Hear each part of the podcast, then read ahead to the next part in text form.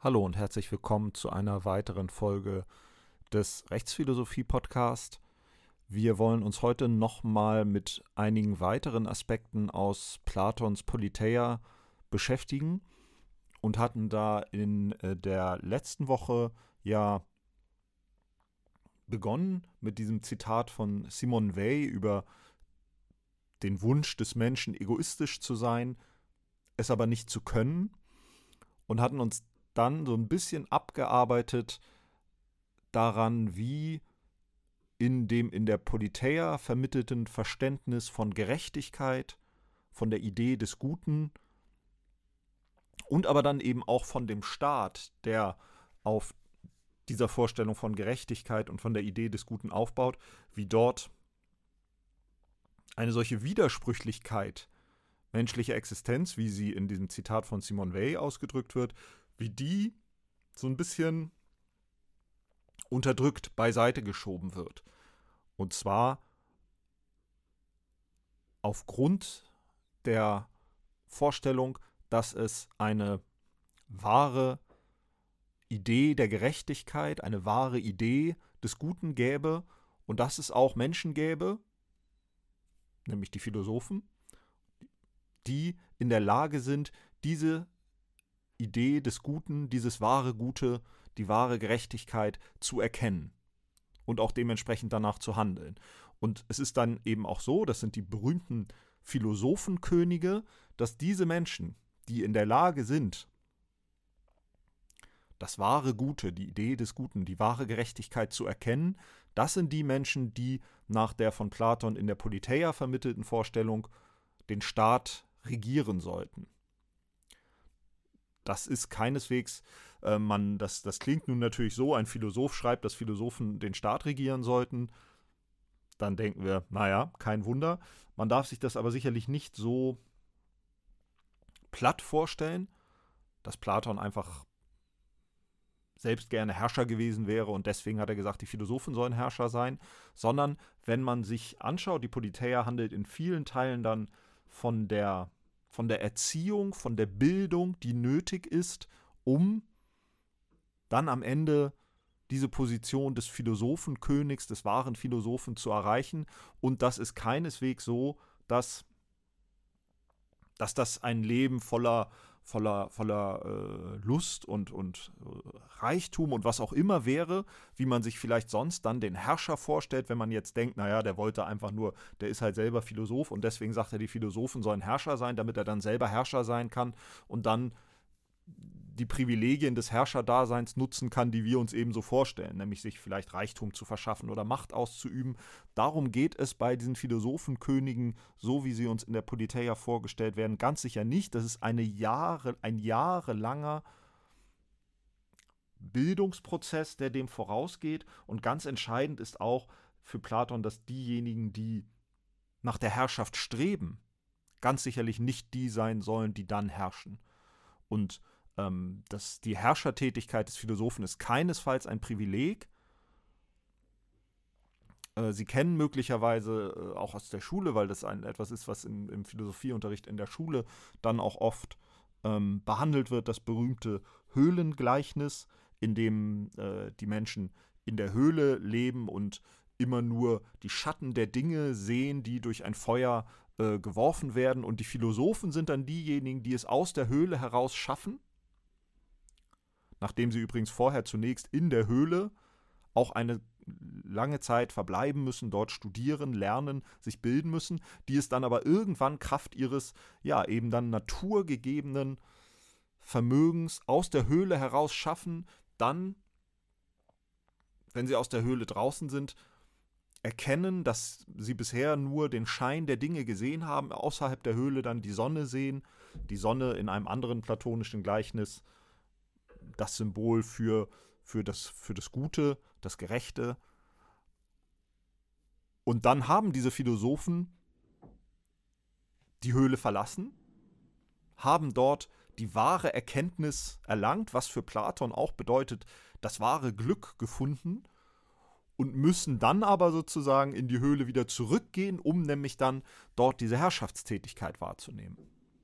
Also sie können sozusagen dann nicht verbleiben in dieser Glückseligkeit, dass sie die wahre, äh, das wahre Gute und die Welt der Ideen entdeckt haben, sondern sie müssen dann eben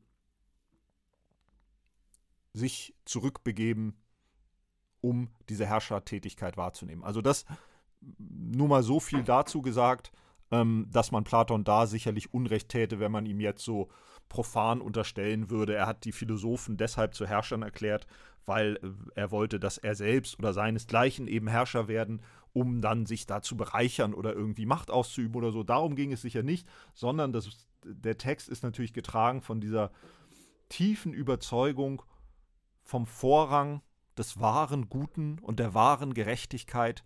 Und es ist die Aufgabe der Philosophen, die ihnen Kraft ihrer naturgegebenen, ihres naturgegebenen Erkenntnisvermögens zukommt, ist es die Aufgabe der Philosophen,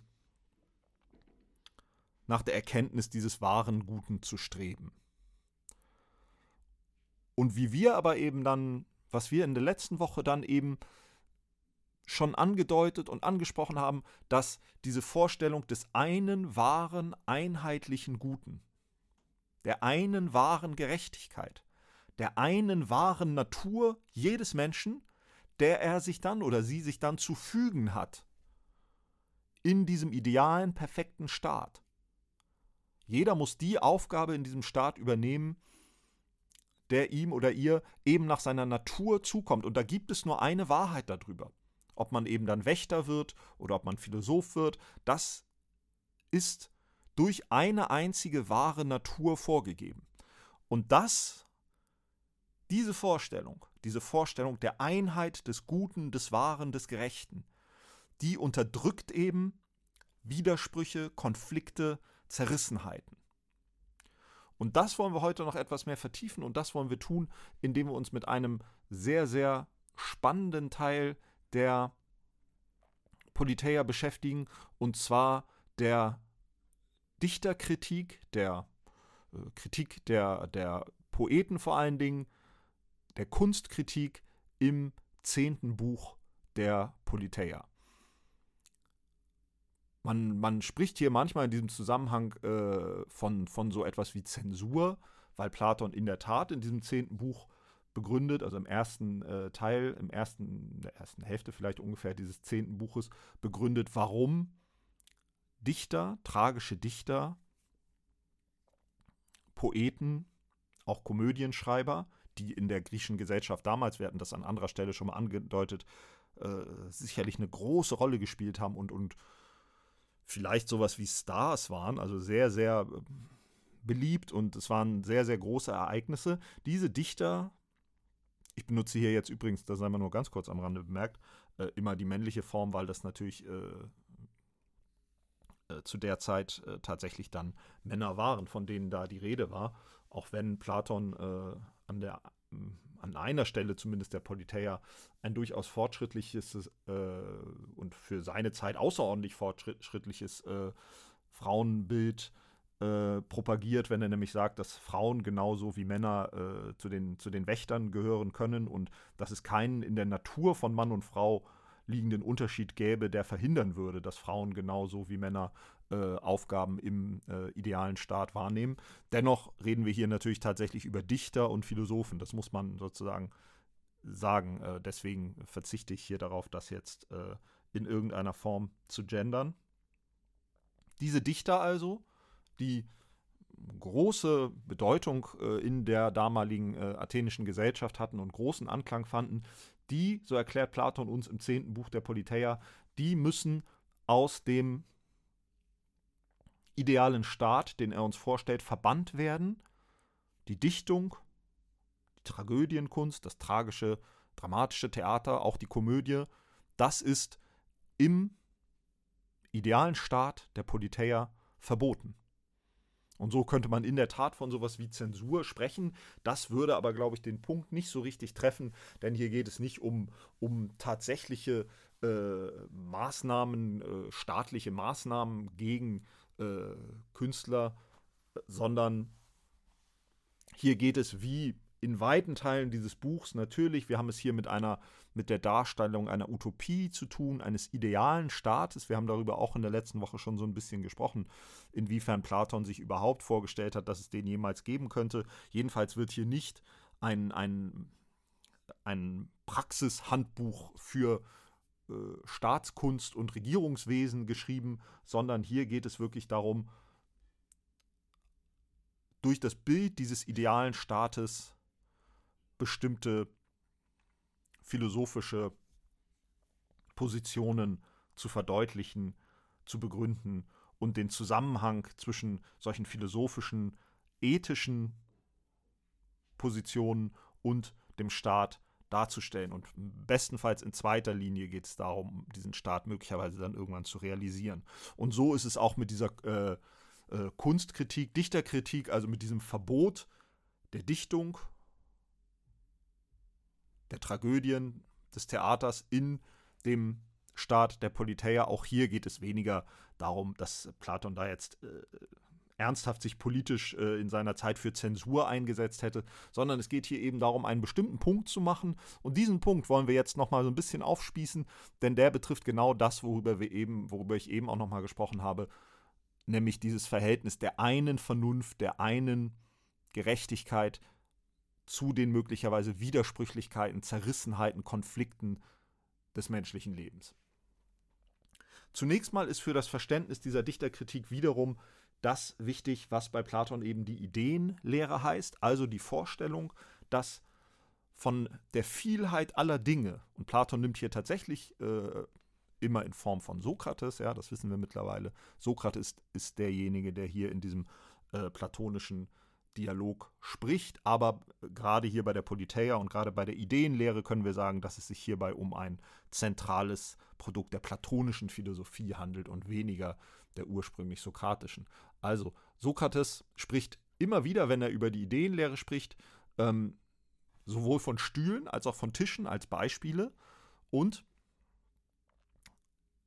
er zeigt, er versucht damit zu zeigen, es gibt sozusagen eine Vielheit der Einzeldinge, es gibt ganz viele Stühle. Ich sitze zum Beispiel gerade auf einem.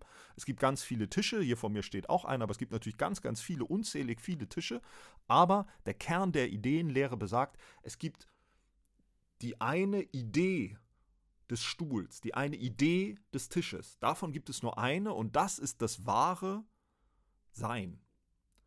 Und diese ganzen Einzeldinge, also die unzähligen Stühle und Tische, die wir in der Welt als Gegenstände unserer, unseres äh, alltäglichen Lebens, äh, unserer alltäglichen Lebenserfahrung, unserer sinnlichen Wahrnehmung finden, die sind sozusagen mehr oder weniger abgeleitet von dieser ursprünglichen einen Idee, dieser wahren Idee. Also es gibt quasi den wahren Stuhl, man spricht dann äh, von Universalien, und das ist ein, dann äh, war in der Folgezeit dann eine lange Zeit die Philosophie sehr, sehr intensiv beschäftigendes Thema, ob es sowas gibt wie diese Universalien, also ob es sozusagen diesen einen wahren Stuhl, diesen einen wahren Tisch gibt, die Idee des Tisches, die Idee des Stuhls, in einer Art von eigener Seinsweise. Und dann gibt es eben diese ganzen Stühle, Tische, die wir um uns herum finden. Das ist sehr, sehr verkürzt und sehr, sehr vereinfacht gesagt das, was hinter der platonischen Ideenlehre steht. Und wir hatten ja schon in der letzten Woche gesagt, dass das eben auch für das Gute und für die Gerechtigkeit gilt. Auch hier gibt es eben eine wahre Idee. Es gibt das wahre Gute, die Idee des Guten, die Idee der Gerechtigkeit. Aber eben als Beispiel wird immer wieder, die werden immer wieder Tische und äh, Stühle verwendet von Sokrates im äh, Gespräch mit seinen unterschiedlichen Gesprächspartnern. Und so tut er es auch hier im zehnten Buch und erklärt dann, dass wir eben diese, diese höchste Ebene des Seins, die wahre Ebene des Seins haben, die Idee des Stuhls. Dann haben wir jemanden, einen Handwerker, der einzelne Stühle herstellt. Der hat nicht unmittelbar Teil an diesem ursprünglichen einen Sein, an dieser Idee. Der ist ein Stück entfernt von dieser wahren Idee, denn er stellt ja nur dieses Einzelding her. Er stellt nicht den wahren einzigen Stuhl her, das könnte er nicht, das kann er nicht, sondern er stellt dieses Einzelding her. Er ist sozusagen eine Stufe oder einen Grad entfernt vom wahren Sein. Das ist der Handwerker, der die Einzeldinge herstellt. Und dann gibt es, und hier kommen jetzt die Künstler ins Spiel, dann gibt es den Nachahmer. Und der Nachahmer, Platon nimmt am Anfang häufig den Maler als Beispiel, auch wenn es ihm auf den nicht so sehr ankommt, sondern eben auf die Dichter. Der Maler, der einen Stuhl malt, der ist noch eine Stufe weiter entfernt vom wahren Sein. Denn wir haben eben das wahre Sein der Idee, dann haben wir den Handwerker, der ein Einzelding herstellt und damit schon eine Stufe von der wahren Idee entfernt ist.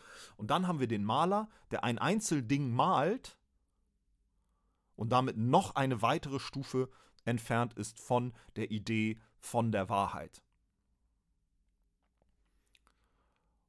Und dabei ist der Maler auch immer nur, er malt nicht das Wesen des Einzeldinges, sondern immer nur den Schein. Er bleibt ihrem bloßen Schein verhaftet. Er hat perspektivische Verzerrung, er guckt von rechts, von links, von oben, von unten, von weit, von nah auf den Stuhl. Insgesamt ist also der, der Künstler, eben oft am Beispiel des Malers zunächst verwendet, weit entfernt, drei Grade entfernt vom wahren Sein und bleibt dem Schein der Dinge verhaftet und er versteht auch nichts von davon, wie diese Einzeldinge, die er malt, eigentlich sein sollen. Ja, von ihrer Güte und Schlechtigkeit, wie es heißt. Denn der Hersteller, der Handwerker, der steht wiederum im Kontakt natürlich mit den Menschen, die die Einzeldinge benutzen. Wer einen Stuhl oder einen Tisch herstellt, der tut das ja für einen Gebrauch dieser Einzeldinge. Und diejenigen, die eigentlich etwas von der Güte und Schlechtigkeit der Dinge, der Einzeldinge verstehen, das sind diejenigen, die sie gebrauchen, die sie benutzen. Die haben ein Wissen von der Güte und Schlechtigkeit dieser Einzeldinge, erzählen dann dem Handwerker, dem Hersteller, inwiefern das Ding hilfreich war, nicht hilfreich war, was sie sozusagen brauchen, vermitteln ihm dieses Wissen. Er glaubt dieses Wissen und kann dann bei der nächsten Herstellung das berücksichtigen. Also derjenige, der die Einzeldinge gebraucht, der hat ein Wissen. Derjenige, der sie herstellt, hat dann einen Glauben, in dem diejenigen, die das gebrauchen, ihm ihr Wissen vermitteln.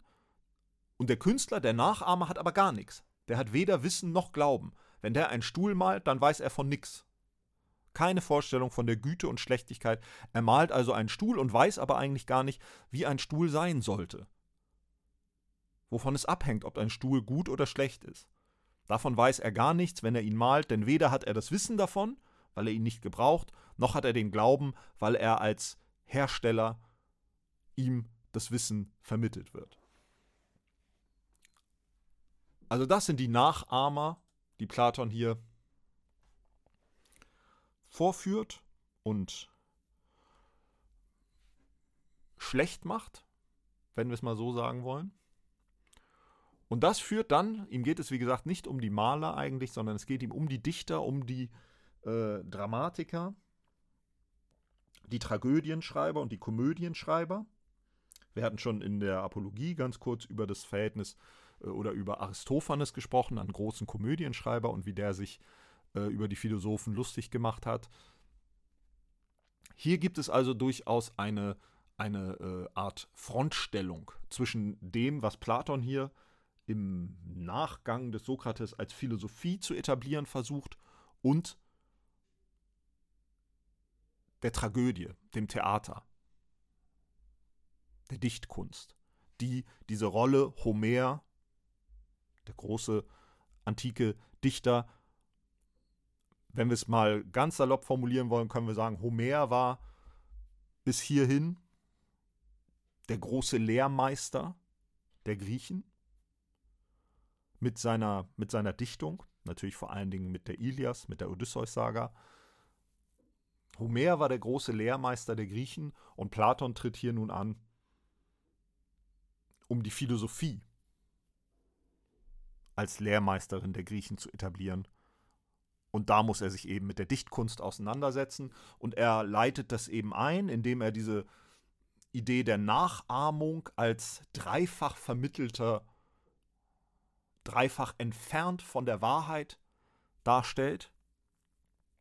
Immer wieder am Beispiel des Malers und er geht dann aber eben tatsächlich über zu den, zu den Dichtern und führt dann an, dass auch jemand, der über die menschliche Natur berichtet, als Dichter, der behauptet, über die menschliche Natur etwas sagen zu können, als Dichter, der ist genauso weit davon entfernt wie der Maler von der wahren menschlichen Natur, vom wahren Sein. Und so heißt es, die Künstler tragen nur Farben und Floskeln von Kunst und Wissenschaft auf, ohne wirklich etwas davon zu verstehen, außer das Nachahmen. Und das, sagt Platon, das gefällt nur ebenso unverständigen Menschen, die nur den Glanz der Phrasen begaffen, wenn es nur in Versen sowie in musikalischer Takt und Tonart geschieht. Die Musik übrigens, anders als die Dichtkunst, die Musik wird nicht verbannt aus, der, aus dem äh, idealen Staat, sondern sie gehört sogar zu einer der, einer der Vorübungen für die Erziehung, für die Bildung der Philosophen, zusammen mit Mathematik, Geometrie und anderen Dingen. Die Musik also, es geht nicht um jede Form der Kunst, die Musik, vor allen Dingen die Harmonie, ist etwas ganz Entscheidendes für die Philosophie, für die Bildung der Philosophen, nicht aber die Dichtkunst. Und die, denn die Dichtkunst, und das führt nun äh, in, den, in den Schlussteil der Dichterkritik über, nachdem er eben diese, diese dreifache Entfernung des Nachahmers von der Wahrheit gezeigt hat, vermittelt Sokrates uns dann, Sokrates in der platonischen Vermittlung uns dann, warum und in welcher Weise der Dichter das niedere Vermögen unserer Seele, das niedrige Vermögen unserer Seele anspricht und bedient und wie sich demgegenüber der Philosoph verhalten hat. Und da wird der Gegensatz zwischen dem, was hier jetzt wirklich als rationale Philosophie etabliert werden soll, zu einem bestimmten Verständnis dessen, was bis dahin vor allen Dingen eben vermittelt durch die großen Tragödienschreiber, durch, äh, den, äh, durch äh, Homer vielleicht bestimmend war für das damalige athenische Geistesleben. Und hier wird auch nochmal ein Gegensatz zum Sophismus deutlich, auf den ich ähm, am Schluss auch nochmal eingehen werde. Nun also, warum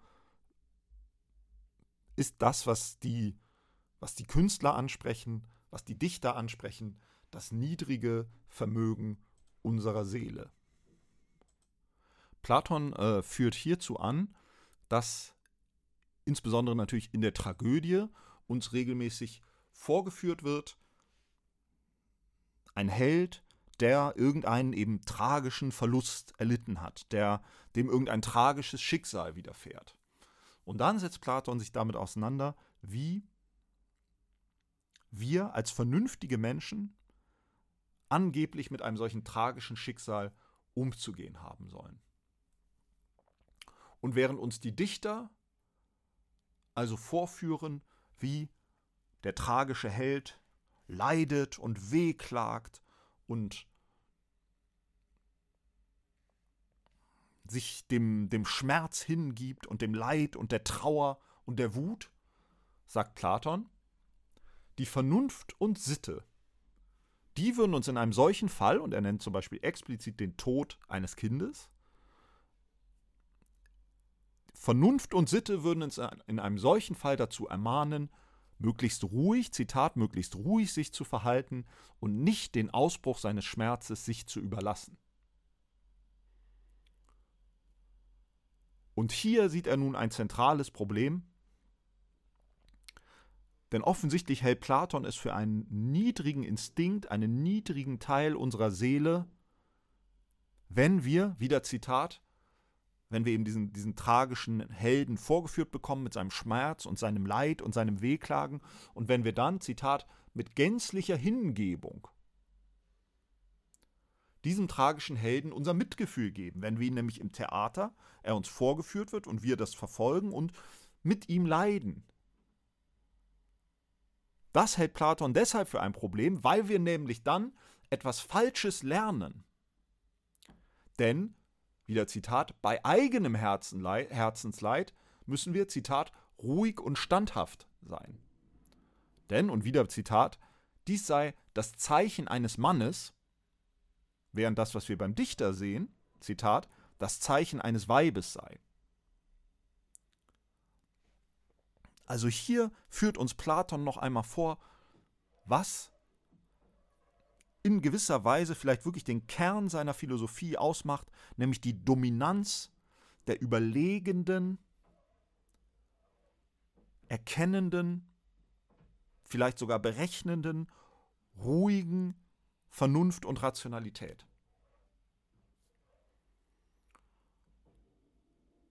Und nun kann man ja sehr, sehr mit guter Berechtigung sagen, dass es im, im, äh, im Trauerfall ein, ein vernünftiger Ratschlag sein kann, sich, sich der Trauer nicht allzu sehr hinzugeben, ähm, zumindest ab einem bestimmten Punkt. Aber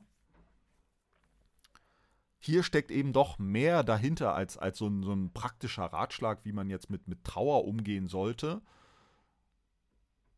sondern hier wird eben auf den Punkt gebracht, das, was wir in der letzten Folge schon angesprochen haben, die Dominanz der Einheit des Guten, der Einheit des Wahren, der Einheit des Gerechten, der Einheit der Erkenntnis gegenüber allen Widersprüchen, gegenüber aller Zerrissenheit und gegenüber allem Leid.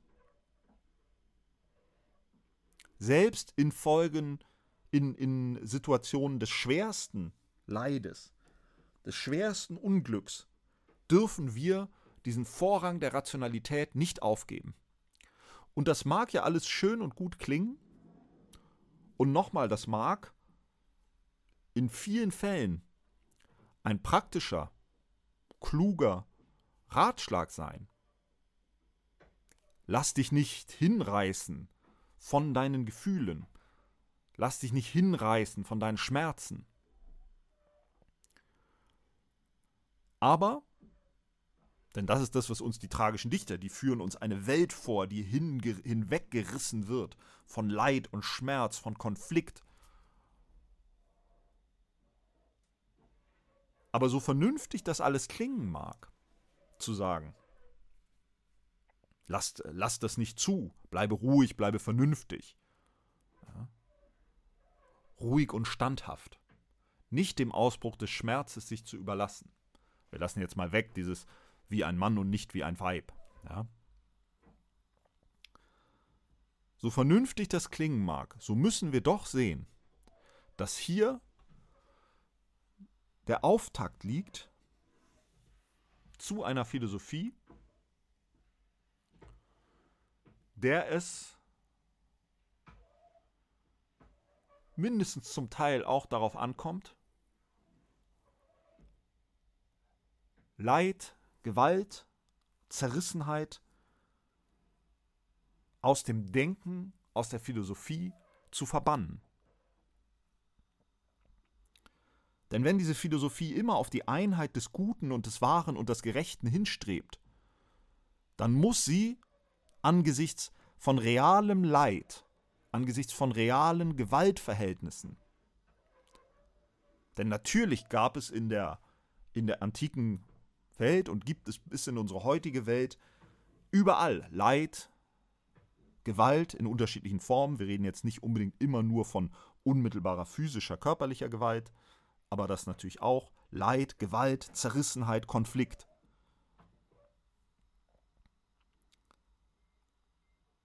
Wenn wir das als gegeben nehmen müssen, dass es das gibt, dass Leid stattfindet, Gewalt stattfindet, dass es auch Machtverhältnisse gibt.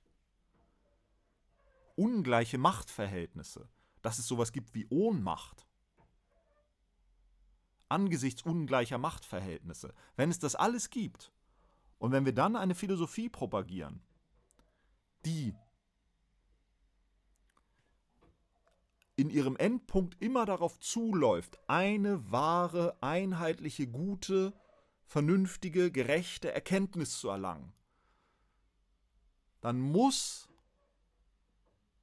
dieses Leid, dann müssen diese Konflikte, dann müssen auch diese Machtverhältnisse ausgeblendet werden an einem bestimmten Punkt. Sie können nicht stehen bleiben. Der Konflikt, die Zerrissenheit, auch der Streit, die, Macht, die, die Machtkämpfe, die können nicht stehen bleiben. Die müssen am Ende verschwinden, sonst ist dieses eine wahre, gute, richtige Erkenntnis ist sonst verloren. Und das führt unweigerlich dazu, dass eine solche Philosophie, so sehr sie sich darum bemüht, gewaltfrei, nur aufgrund von Vernunft und Begriffen und Argumenten zu ihren Erkenntnissen zu gelangen, dass eine solche Philosophie selbst gewaltförmig werden muss. Nochmal, wir reden hier nicht über körperliche Gewalt. Aber wenn wir davon ausgehen,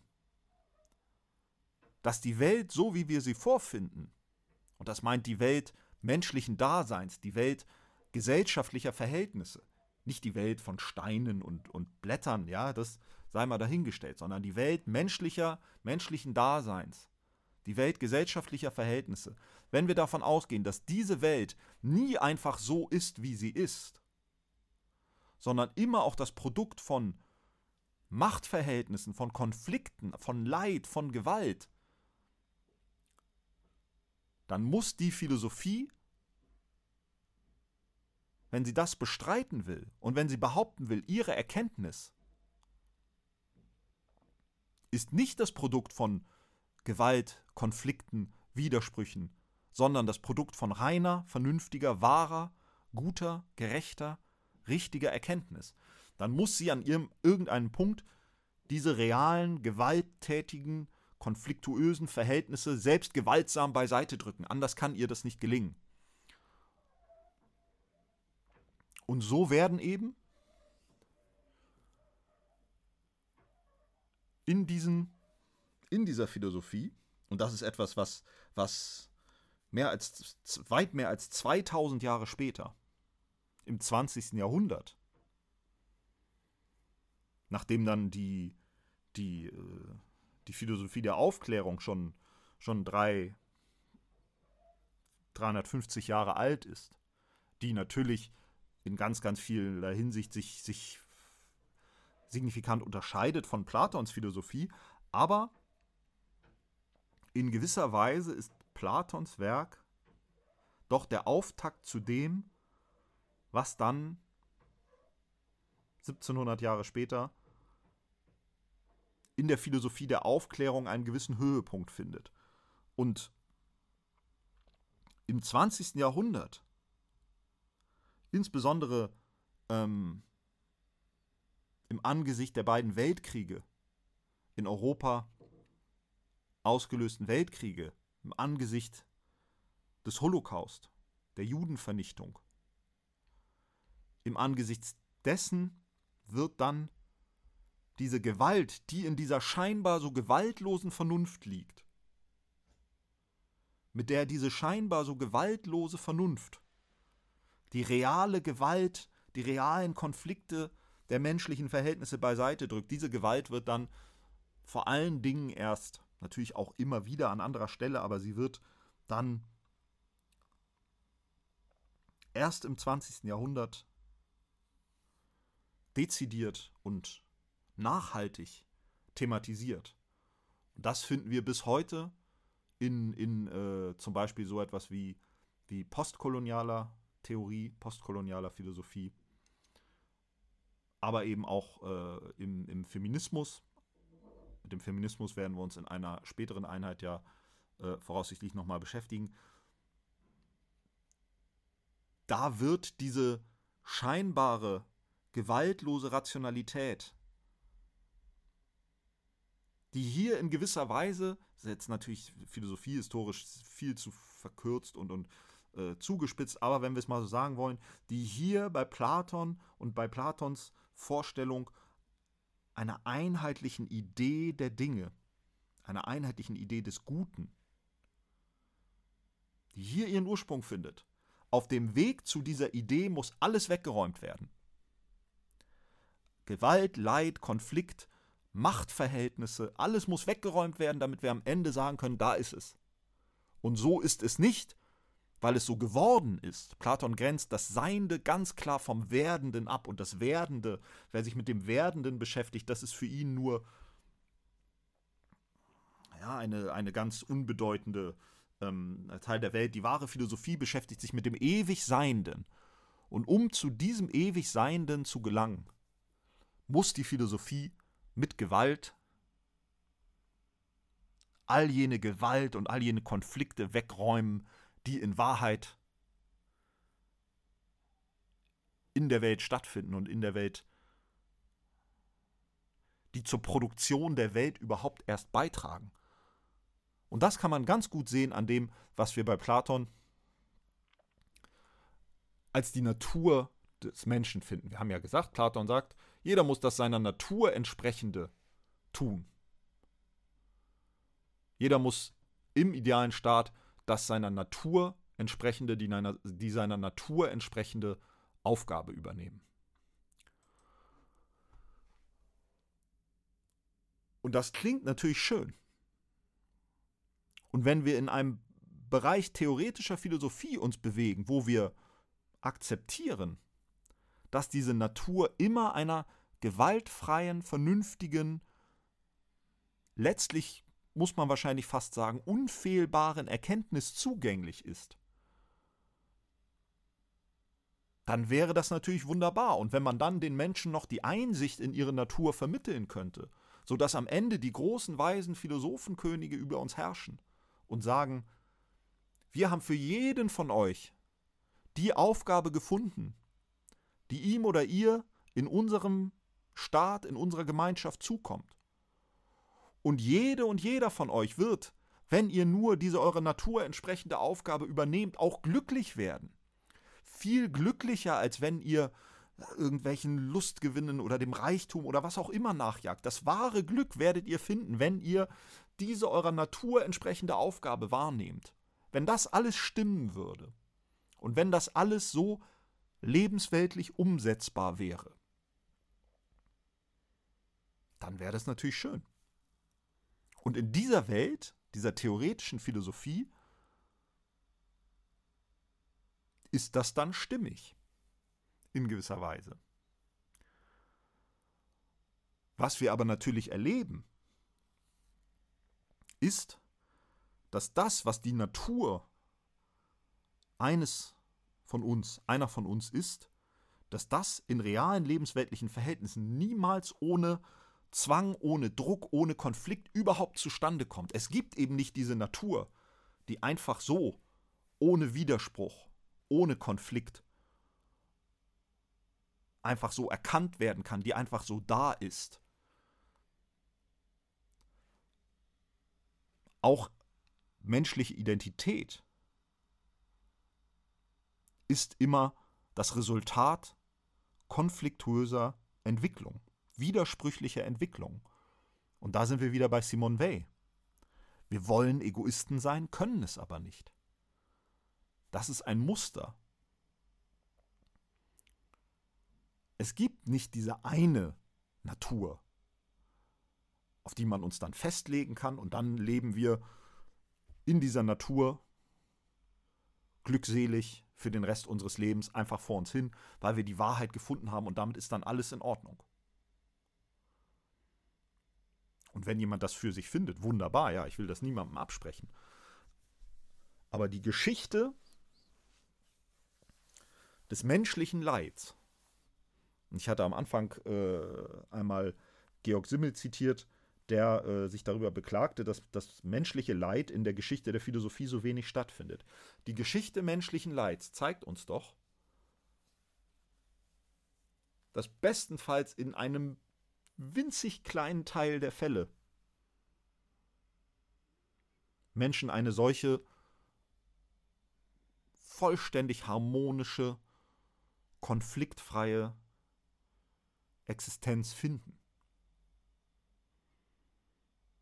Und da ja auch kein Mensch jemals ganz alleine für sich lebt, sondern immer in sozialen Zusammenhängen muss man natürlich auch immer schauen, was kostet, kostet es denn die Menschen um uns rum?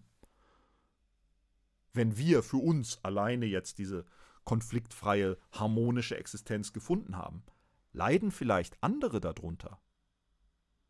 Was wir ausblenden für uns, was wir nicht wahrnehmen, weil wir nach unserer eigenen Harmonie mit unserer Natur streben und dabei gar nicht merken, dass andere um uns herum, unsere Partnerinnen, Partner, Eltern, Kinder, Freunde, wer auch immer, vielleicht leiden darunter, dass wir denen Leid zufügen dadurch.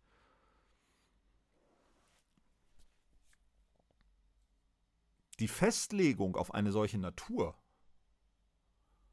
auf, auf das, was uns zukommt, irgendeine Festlegung von Wahrheit, von absoluter letztgültiger Wahrheit, von ewigem Sein, darum ist es Platon, darum geht es Platon ewiges Sein. Das ist das Einzige, wonach seine Philosophie hier in der Politeia strebt. Das ist diese Welt der Ideen, das ewige Sein. Alles andere ist davon bestenfalls abgeleitet über mehrere Stufen und ganz schrecklich sind dann diese nachahmenden Dichter, weil die, und hier kommen wir zum Punkt, und das geht auch für die Sophisten, die stellen nämlich, deswegen hat Platon so sehr was gegen die, möglicherweise, weil die diese Grundannahme seiner Philosophie in Frage stellen nämlich die Grundannahme, dass es dieses ewige, einheitliche, eine wahre Sein überhaupt gibt. Und weil die Sophisten in dieser Welt waren, in dieser Welt der Konflikte, der politischen Machtverhältnisse, der politischen Machtkämpfe, da haben die stattgefunden. Mit ihrer Philosophie.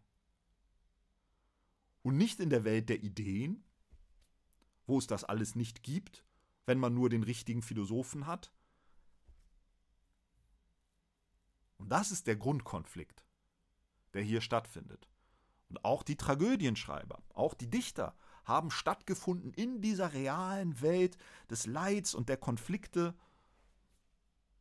der Machtverhältnisse, der Zerrissenheit, des Widerspruchs, wo nicht die eine Vernunft plötzlich kommt und alles dominiert, so schön das wäre.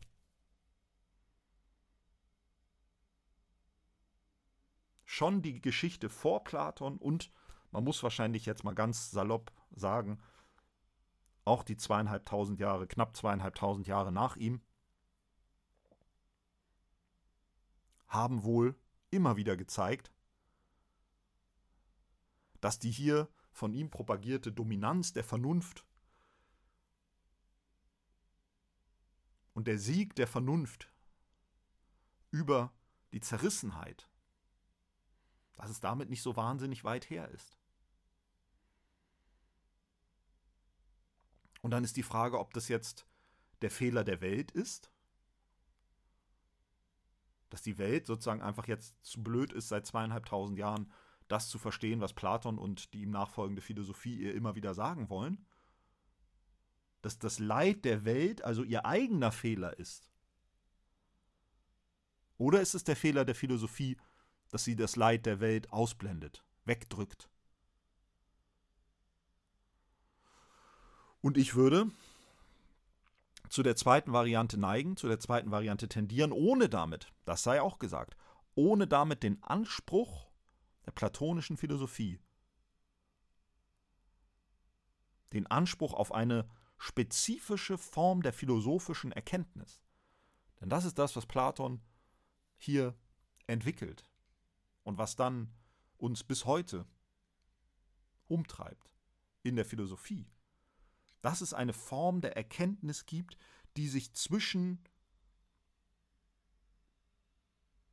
Mathematik, Naturwissenschaften, Psychologie, heute würden wir sagen, zwischen den Einzeldisziplinen bewegt. Die, eine, die es mit einer eigenständigen Form der Erkenntnis zu tun hat. Das will ich nicht in Abrede stellen.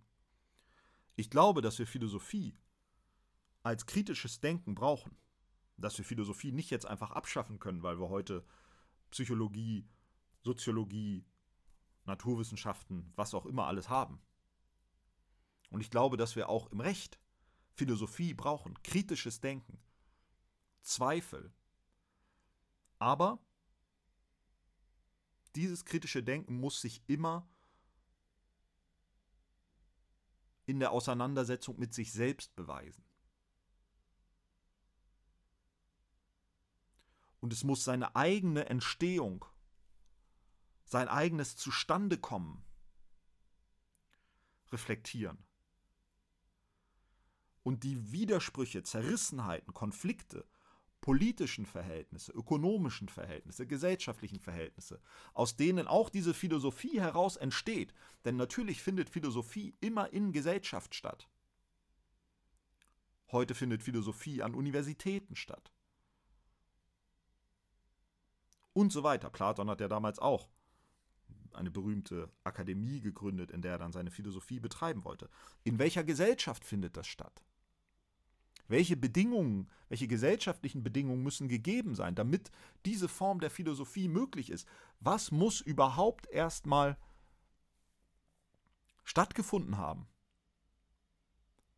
damit diese Philosophie dann zu ihrer vermeintlich voraussetzungslosen Erkenntnis des ewigen Seins gelangen kann? Das ist die Frage, die wir uns stellen müssen. Und das ist die Frage, die wir immer wieder adressieren werden an die Philosophie in dieser Vorlesung. Gerade wenn wir dann, ich schätze in der übernächsten Woche, zu dem kommen, was wir, was wir dann die, die Philosophie der Aufklärung, die moderne Philosophie nennen, die dann auch grundlegend ist für unser heutiges Verständnis von Rechtsstaat, von Demokratie. Gerade wenn wir zu dieser Philosophie kommen, müssen wir sie immer wieder befragen.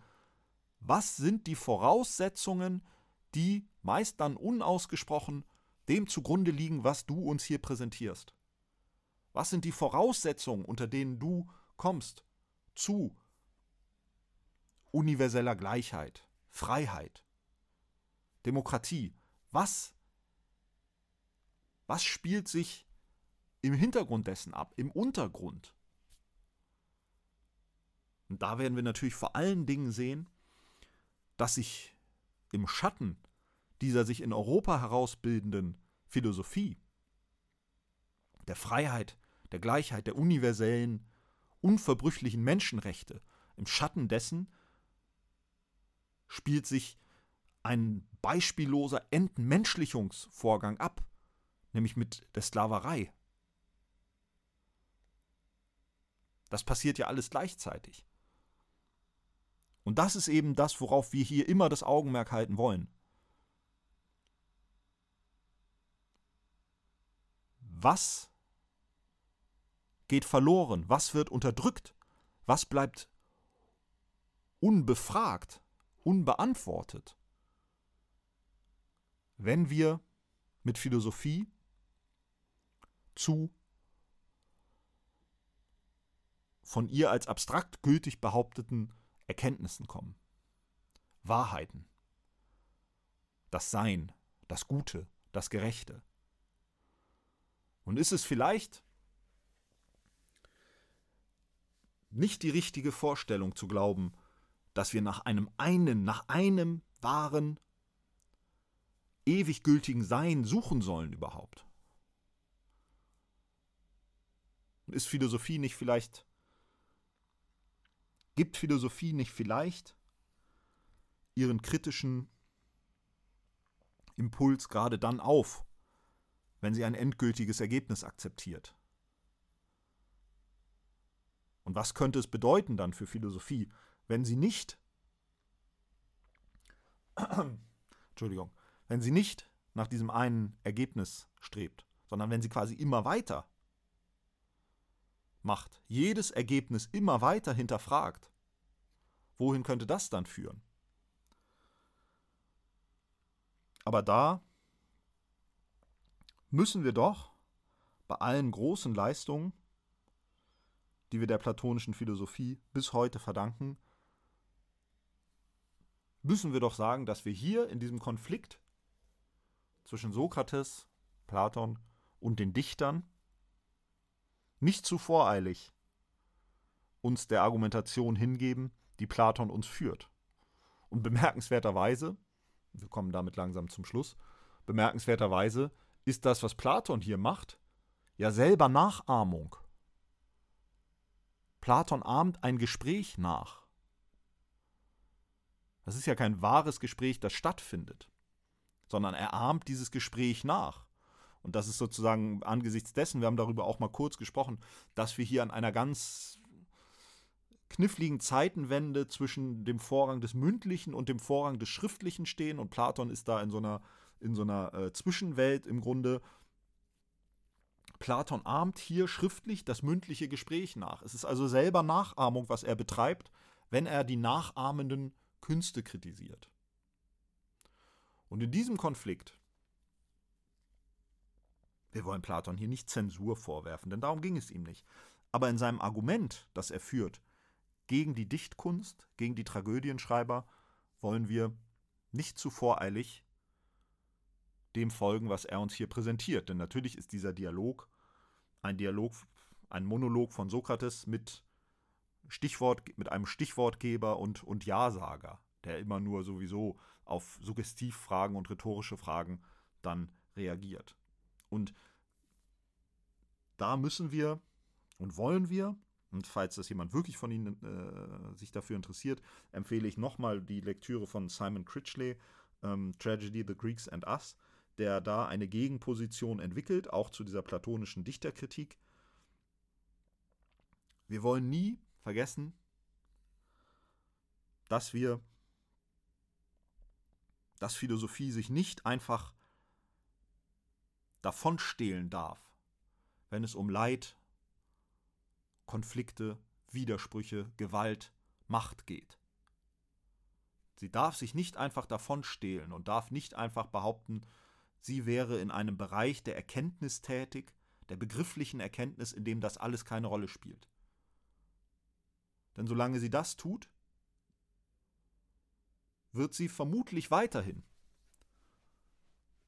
den realen Machtverhältnissen wirkungslos, belanglos gegenüberstehen und wird zur Beseitigung des Leids der Menschen wahrscheinlich nicht genug beizutragen haben. Das ist äh, die, die Grundmelodie, mit der wir uns hier auch ähm, weiterhin beschäftigen wollen. Und zum Abschluss möchte ich dann äh, nur noch mal auf einen Punkt zu sprechen kommen, ähm,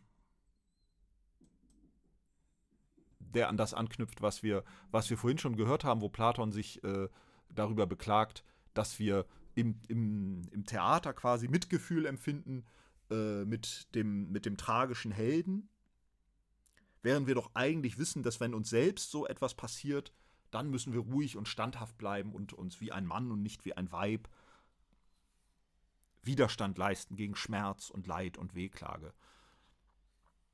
Und vielleicht wäre es aber ja doch ganz schön, Mitgefühl zu empfinden für andere und gleichzeitig aber natürlich auch Mitgefühl zu erfahren, wenn man selbst leidet. Ist nicht Leid doch leichter, wenn man es teilen kann mit anderen und wenn diese anderen mit uns fühlen, mit uns leiden, Mitgefühl empfinden, anstatt ruhig und standhaft für uns alleine mit unserem Leid klarzukommen? diese Mitmenschlichkeit, die in diesem sehr, sehr rationalen, intellektualistischen so ein bisschen verloren geht, die wird uns natürlich in all ihrer Konflikthaftigkeit und Zerrissenheit, denn auch diese Mitmenschlichkeit ist natürlich nicht einfach ein schönes Hopsasa und Tralala, in dem sich alle wohlfühlen, sondern diese Mitmenschlichkeit ist natürlich das, was in diese Konflikte und in diese Zerrissenheit reinführt.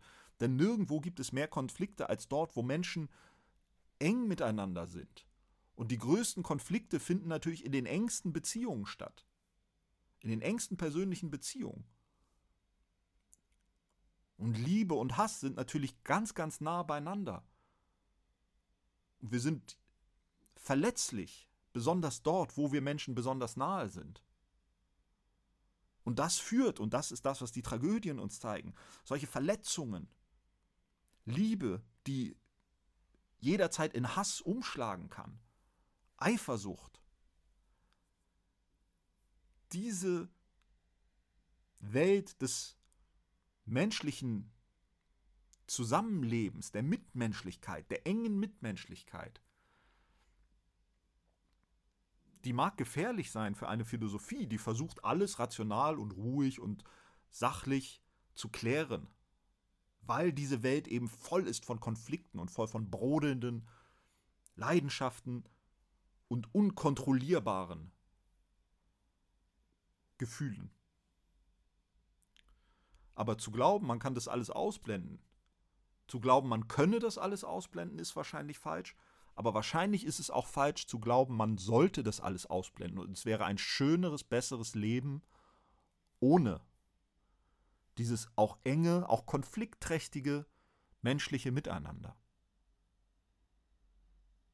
Denn am Ende ist dann wahrscheinlich doch das Schönste und das Schrecklichste immer näher beieinander. Und so könnte man sagen, naja, dann lassen wir es doch einfach, dann ist das Schrecklichste weg, dann ist aber auch das Schönste weg. Und wahrscheinlich oder möglicherweise ist dann diese wahrscheinlich nicht zu eliminierende Konfliktträchtigkeit des menschlichen Miteinanders und gleichzeitig aber die Unmöglichkeit auf dieses menschliche Miteinander zu verzichten. Wir wollen Egoisten sein, können es aber nicht. Die Unmöglichkeit auf dieses menschliche Miteinander, auf diese emotionale menschliche Beziehungswelt ganz zu verzichten, diese Unmöglichkeit ist es wahrscheinlich auch, die die Unmöglichkeit begründet, diese Konflikte und Widersprüche loszuwerden, die Platon uns hier weismachen will in seiner Ideenwelt verschwinden lassen zu können. Und so hoffe ich, dass Sie eher etwas näher am Schönsten sind als am Schrecklichen in Ihrem Leben und in Ihrer Welt momentan.